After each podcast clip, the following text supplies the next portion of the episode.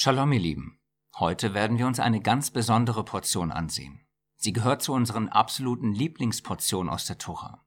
Warum das so ist, werden wir gleich sehen.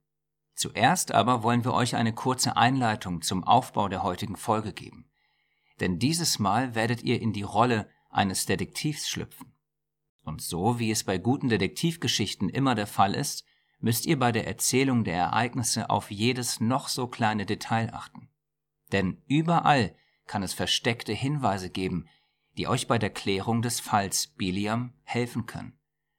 Am besten nehmt ihr euch zu eurer Bibel auch noch Stift und Zettel zur Hand und macht euch Notizen, wenn ihr etwas Seltsames bemerkt. Neben eurer Detektivarbeit werdet ihr auch noch etwas sehr Wichtiges über unseren Gott erfahren.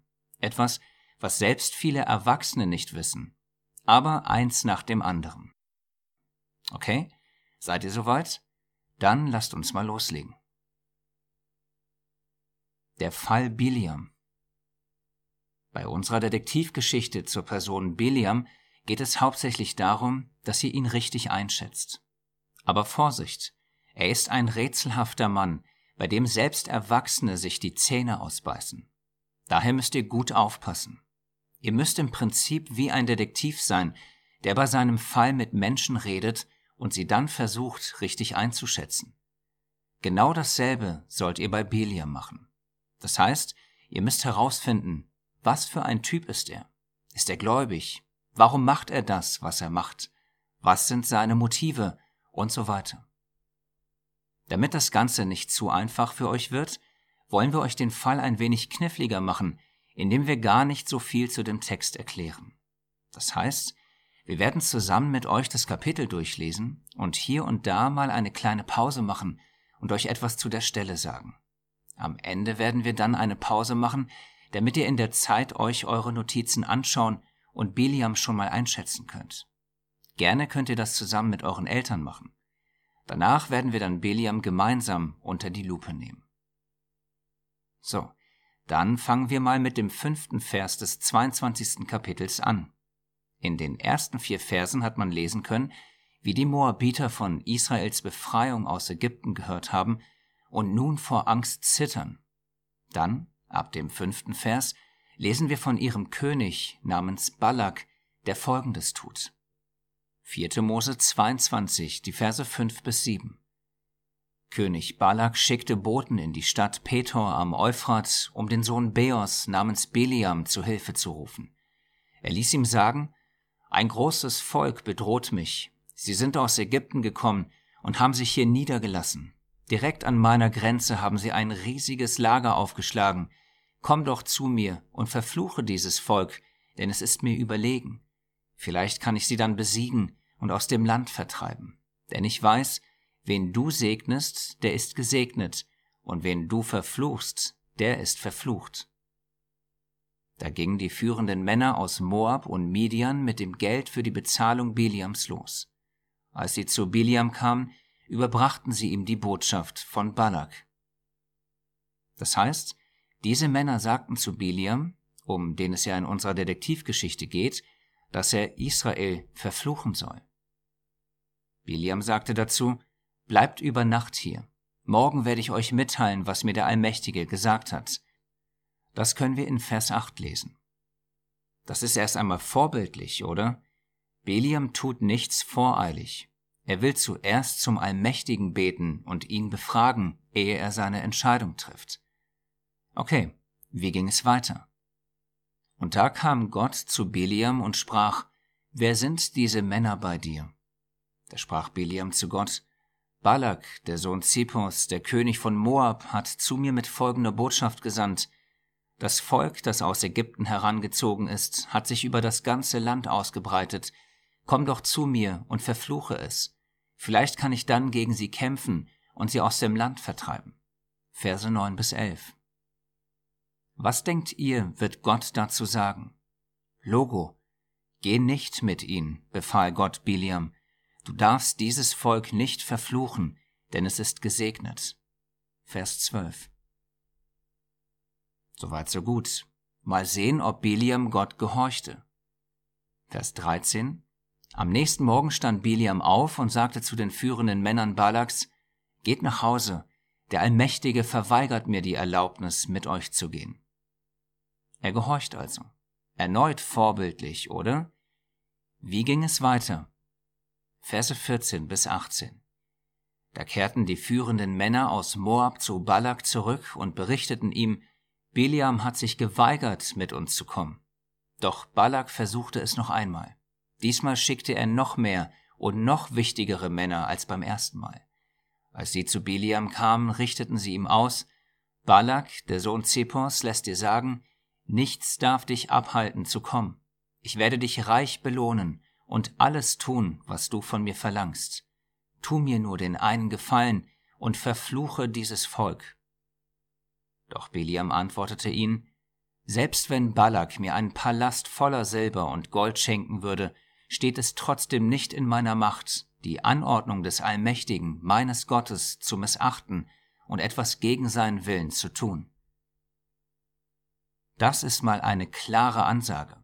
Er würde für alles Geld der Welt seinem Gott nicht ungehorsam werden. Wow. Aber er war noch nicht ganz fertig.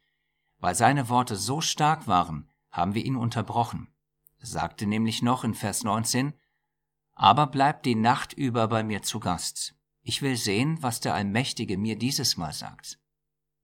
Und was wurde ihm gesagt? Verse 20 bis 22. In der Nacht kam Gott zu Biliam und sagte, wenn diese Männer gekommen sind, um dich zu holen, dann geh mit ihnen. Aber du darfst nur das tun, was ich dir sage. Da stand Biliam am nächsten Morgen auf, sattelte seine Eselin und machte sich mit den führenden Männern aus Moab auf den Weg. Zwei Diener begleiteten ihn. Gott aber war zornig, dass Biliam mitging, und der Engel des Allmächtigen stellte sich ihm in den Weg, um ihn aufzuhalten.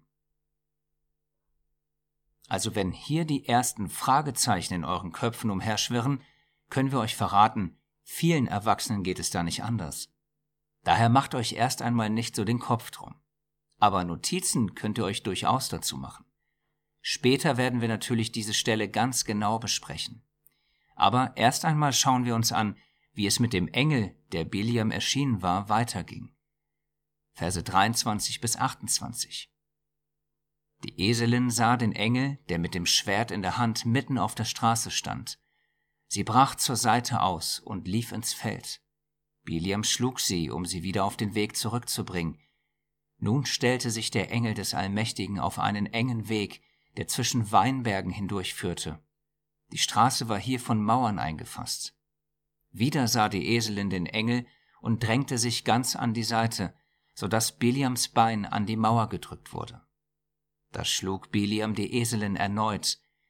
Der Engel des Allmächtigen ging dann nochmals ein Stück weiter und versperrte Biliam nun an einer anderen Stelle den Weg, die so eng war, dass man weder rechts noch links vorbeikommen konnte.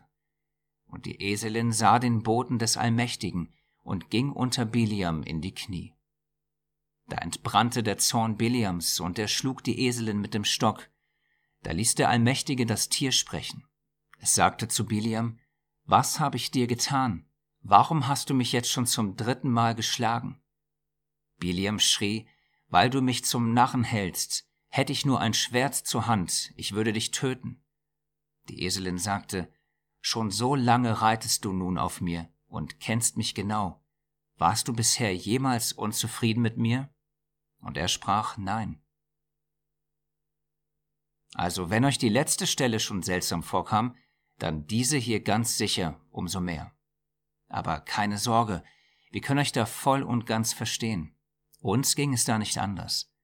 Aber tatsächlich ist es so, dass das Wunder von sprechenden Tieren mit das Erste ist, was wir in der Bibel lesen.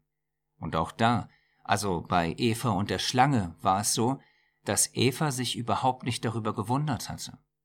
Genauso wenig, wie sich Menschen damals darüber gewundert hatten, dass manche von ihnen über 900 Jahre alt wurden oder andere vier Meter groß waren. All das war normal weil die Menschen damals wussten, dass Gott sowieso alles möglich ist. Daher wunderte sich hier ein Biliam auch nicht darüber. Wie ging es nun weiter? Verse 31 bis 35. Da öffnete der allmächtige Biliam die Augen, und er sah den Engel mit dem Schwert in der Hand auf dem Weg stehen. Biliam verneigte sich vor ihm bis zum Boden. Der Engel des Allmächtigen sprach, Warum hast du deine Eselin dreimal geschlagen? Ich war es, der sich dir entgegengestellt hat, weil du sonst vor meinen Augen ins Verderben rennst. Deine Eselin hat mich gesehen und ist mir dreimal ausgewichen. Hätte sie es nicht getan, dann hätte ich dich mit dem Schwert getötet und sie am Leben gelassen. Da sagte Biliam zum Engel des Allmächtigen, Ich habe Schuld auf mich geladen, ich wusste nicht, dass du mir den Weg versperrt hast. Wenn du gegen diese Reise nach Moab bist, dann kehre ich um. Der Engel des Allmächtigen aber sprach zu Biliam, Geh mit den Männern, doch sollst du nur das reden, was ich dir sagen werde. So ging Biliam mit den Fürsten Balaks. Zu guter Letzt noch diese drei abschließenden Verse 36 bis 38, ehe wir euch dann unsere Detektivfragen stellen. Als Balak von Biliams Kommen erfuhr, ging er ihm bis zur Grenze Moabs entgegen und traf ihn in der Stadt A am Fluss Arnon. Balak machte Biliam Vorwürfe, Warum bist du nicht sofort gekommen? Habe ich dir nicht gesagt, dass ich dich dringend brauche? Du meinst wohl, ich kann dich nicht angemessen belohnen. Biliam antwortete, Nun bin ich ja hier, aber ich kann nicht einfach sagen, was ich will, sondern nur, was Gott mir eingibt. Nach dieser Aussage Biliams lesen wir im nächsten, also im 23. Kapitel, wie er genau das tut, was er hier verspricht, nämlich er redet genau das, was Gott ihm eingibt. Dann im 24. Kapitel kommt sogar der Geist Gottes über ihn und er fängt das Prophezeien über Israel an. Zum Schluss des 24. Kapitels lesen wir dann diesen Vers, 4. Mose 24, Vers 25. Und Beliam machte sich auf und ging und kehrte an seinen Ort zurück. Und Balak zog auch seines Weges. Mit diesem Vers war's das erst einmal mit den Infos zu Biliam. Erst später lesen wir wieder etwas von ihm.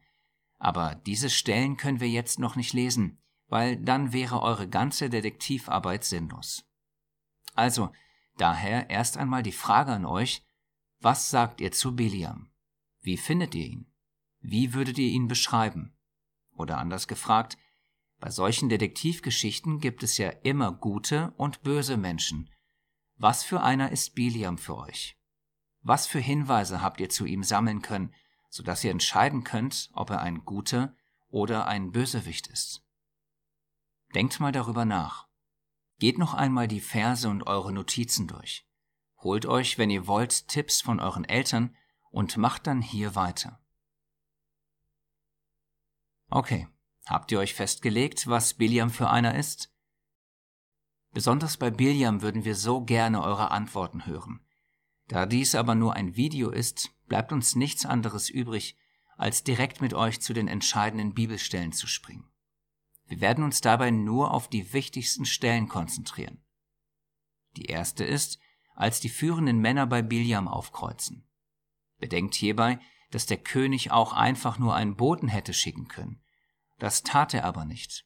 Stattdessen schickte er führende und vornehme Männer mit den Taschen voller Geld zu Biliam los. In kurz, für Biliam sah das alles ganz klar nach Reichtum und Ruhm aus. Aber ist das nicht egal, weil in Vers 8 antwortet Biliam doch vorbildlich. Er sagt, dass er zuerst den Allmächtigen befragen will. Ganz genau. Das sieht auch wirklich vorbildlich aus. Aber irgendwie ist da dennoch etwas faul an dem Ganzen. Wir möchten euch anhand eines Gleichnisses kurz erläutern, warum. Dann versteht ihr sicherlich besser, was da faul war. Ein Mann hatte zwei Söhne. Sagen wir mal, dass der eine Michael hieß und der andere Robert. Eines Tages kamen zu Michael Männer mit viel Geld und sagten ihm, er solle Robert krankenhausreif verprügeln. Sie wussten aber nicht, dass Robert der Bruder von Michael war. Jetzt stellt euch dazu vor, dass Michael zu seinem Vater geht und ihn fragt, ob er denn für Geld seinen Bruder krankenhausreif verprügeln soll. Das wäre natürlich völlig absurd. Aber genau das geschah hier. Denn zu Biliam kamen Männer mit Geld und fragten ihn, ob er Israel verfluchen könnte. Daraufhin sagt dann dieser Biliam, dass er Gott fragen will, wohlgemerkt den Gott Israels. In kurz, er sagt, er wolle den Gott Israels fragen, ob er sein Volk Israel verfluchen darf. Versteht ihr jetzt, warum wir sagten, dass da irgendetwas faul ist? Wir machen mal weiter. Nachdem Biliam die Antwort von Gott bekommen hatte, dass er selbstverständlich Israel nicht verfluchen soll, sagte er zu den Männern mit dem Geld, Geht nach Hause, der Allmächtige verweigert mir die Erlaubnis, mit euch zu gehen. Vers 13. Achtet hier genau auf seine Worte. Denn auch hier ist ein Hinweis versteckt. Um diesen Hinweis besser zu erkennen, stellt euch wieder Michael dazu vor. Denn so wie Biliam Israel für Geld verfluchen soll, soll ja Michael für Geld seinen Bruder verprügeln. Jetzt stellt euch vor, was ihr denken würdet, wenn Michael zu den Männern mit dem Geld sagen würde, mein Vater verweigert mir die Erlaubnis, meinen Bruder krankenhausreif zu verprügeln. Das wäre lächerlich. Er würde eher so etwas sagen wie, ich brauch meinen Vater nicht fragen, ihr wusstet anscheinend nicht, dass das mein Bruder ist, den ich selbstverständlich nicht für Geld verprügeln werde, also verzieht euch, ehe noch etwas Schlimmes passiert. Aber so etwas sagt unser Biliam nicht. Er sagt, der Allmächtige verweigert mir die Erlaubnis, mit euch zu gehen. Anstatt, dass er so etwas wie das hier sagt, sagt mal, versteht ihr das nicht? Ich werde doch nicht das Volk meines Gottes verfluchen. Wie seid denn ihr drauf? Seht zu, dass ihr auf demselben Weg zurückmarschiert, auf dem ihr gekommen seid. Aber wie gesagt, so etwas sagt er nicht. Das wäre schon die zweite seltsame Stelle zu ihm. Wir machen mal weiter. Nachdem die Männer nun zurück beim König von Moab waren, schickt der König erneut Männer los. Dieses Mal noch berühmtere als zuvor. Er lässt Biliam ausrichten, ich werde dich reich belohnen und alles tun, was du von mir verlangst. Siehe Vers 17. Dazu hatten wir ja dann die Antwort Biliams gelesen, selbst wenn Balak mir einen Palast voller Silber und Gold schenken würde, steht es trotzdem nicht in meiner Macht, die Anordnung des Allmächtigen meines Gottes zu missachten und etwas gegen seinen Willen zu tun. Vers 18. Dazu sagten wir euch dann, das ist mal eine klare Ansage. Er würde für alles Geld der Welt seinem Gott nicht ungehorsam werden. Wow. Und das stimmt auch immer noch. Die Aussage ist immer noch wow. Aber wie ihr sicherlich noch wisst, sagte er nach seiner Wowie-Wowie-Aussage noch das hier. Aber bleibt die Nacht über bei mir zu Gast. Ich will sehen, was der Allmächtige mir dieses Mal sagt. Vers 19. Na, was soll er schon sagen, lieber Biliam? Wieso sollte er auf einmal wollen, dass du sein Volk verfluchst? Wie absurd sein Gedanke ist, sehen wir wieder, wenn wir seine Worte erneut auf Michael beziehen. Da wäre es so, als würde Michael sagen, ja, jetzt, wo ihr mir noch mehr Geld anbietet und sagt, dass ihr mir jeden Wunsch erfüllt, dann frage ich nochmal meinen Vater. Vielleicht sagt er ja, dass es okay wäre, wenn ich seinen Sohn krankenhausreif schlage. Natürlich wäre das wieder völliger Unsinn, aber, und jetzt kommt, wir nennen es mal seltsam Stufe 1, Gott sagt zu ihm, dass er wirklich gehen soll. Zwar mit dem Zusatz, aber du darfst nur das tun, was ich dir sage, Vers 20, aber dennoch darf er gehen. Direkt nach dieser Stelle kommt dann seltsam Stufe 2. Denn erst sagt Gott, dass er gehen darf, und dann, als er geht, lesen wir das hier. Gott aber war zornig, dass Biliam mitging. Vers 22. Wir bauen an dieser Stelle mal eine kleine Zwischendetektivaufgabe für euch ein. Könnt ihr euch erklären, was hier passiert? Warum sagt Gott gehe und wird dann dennoch zornig, als Biliam geht? Kleiner Tipp, denkt wieder an die Situation mit Michael und wendet Gottes Reaktion auf die beiden Brüder an. Stellen wir uns mal vor, Michael wäre das erste Mal wirklich zu seinem Vater gegangen und hätte um Erlaubnis gebeten, damit er Geld kassieren kann, wenn er seinen Bruder verprügelt. Er hätte natürlich die klare Ansage bekommen, dass das nicht in Frage kommt. Nun wird Michael noch mehr Geld angeboten. Er geht erneut zu seinem Vater und fragt ihn, ob er es denn dieses Mal darf. Stellt euch da mal den Vater vor, was er denken muss. Er wird sich so etwas denken wie, wieso kommt der schon wieder zu mir und stellt mir dieselbe absurde und böse Frage? Ich habe ihm doch schon so klar und deutlich Nein gesagt. Er denkt sich für unser Beispiel hier dann auch, vielleicht sollte ich Michael mal prüfen, wie geldgierig er ist und ob er das wirklich macht und seinen Bruder für Geld krankenhausreif schlägt. Daraufhin sagt er dann zu seinem Sohn, Geh los, du darfst. Als dann Michael wirklich losgeht und sein Vater das sieht, wird er verständlicherweise zornig. Er hatte ihn geprüft und Michael hatte versagt. Michael war bereit, für Geld den Sohn seines Vaters, also seinen Bruder Robert, zu verprügeln. Ganz genau so, wie Biliam bereit war, für Geld die Kinder Gottes zu verfluchen. Kein Wunder, dass da unser Gott zornig auf ihn wurde. Wir hoffen, dass euch durch diese Stellen, Erklärungen und Gleichnisse klar wird, wie es in Biliams Herz wirklich aussah und was für ein Typ er wirklich war. Er sagte zwar ganz tolle Dinge wie, dass er nur das machen würde, was Gott will, und dass er für alles Geld des Königs dennoch nur seinem Gott gehorchen würde, aber am Ende war er einer, der für Geld anscheinend alles getan hätte, sogar das Volk Gottes verfluchen. Wir schauen uns an dieser Stelle mal zwei Verse aus dem NT zu ihm an, die all das, was wir bisher über Biliam gesagt haben, auf den Punkt bringen. 2. Petrus 2, Vers 15. Sie haben sich vom geraden Weg abgewendet und die Richtung verloren. Sie sind dem Weg gefolgt, den Biliam gegangen ist. Er liebte das Geld, das er als Lohn für seine böse Tat erhalten sollte. Und Judas 1, Vers 11 es wird ihnen schrecklich ergehen, denn sie folgen dem Weg Kains, der seinen Bruder ermordete. Wie Biliam sind sie bereit, für Geld alles zu tun. Hier lesen wir die biblischen Beweise dafür, dass das, was in vielen Detektivgeschichten passiert, hier in Wirklichkeit mit Biliam passiert ist. Nämlich, derjenige, der wie der Gute aussah, ist am Ende der Bösewicht. Aber was können wir aus dem Ganzen für uns mitnehmen? Was ist die praktische Anwendung daraus? Das, ihr Lieben, werden wir uns, so Gott schenkt, nächste Woche genauer anschauen. Bis dahin geben wir euch eine freiwillige Detektivaufgabenkarte mit. Auf ihr stehen folgende Fälle, die gelöst werden müssen. Gerne mit euren Eltern zusammen.